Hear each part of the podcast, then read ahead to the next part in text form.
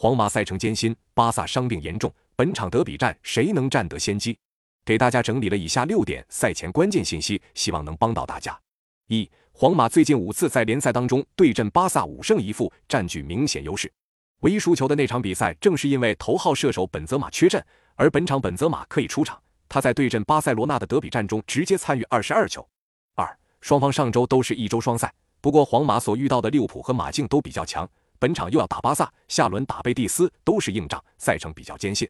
三。巴塞罗那最近遭遇二连败，这和前场的爆点登贝莱以及佩德里的缺席有关，而本场这两人依旧缺席。另外，莱万在上轮也伤了，本场也很可能会缺席比赛。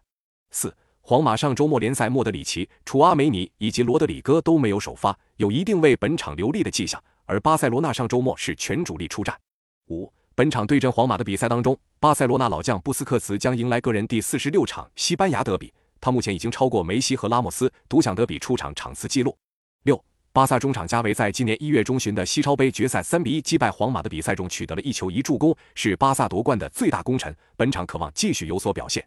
那么本场比赛你更看好谁？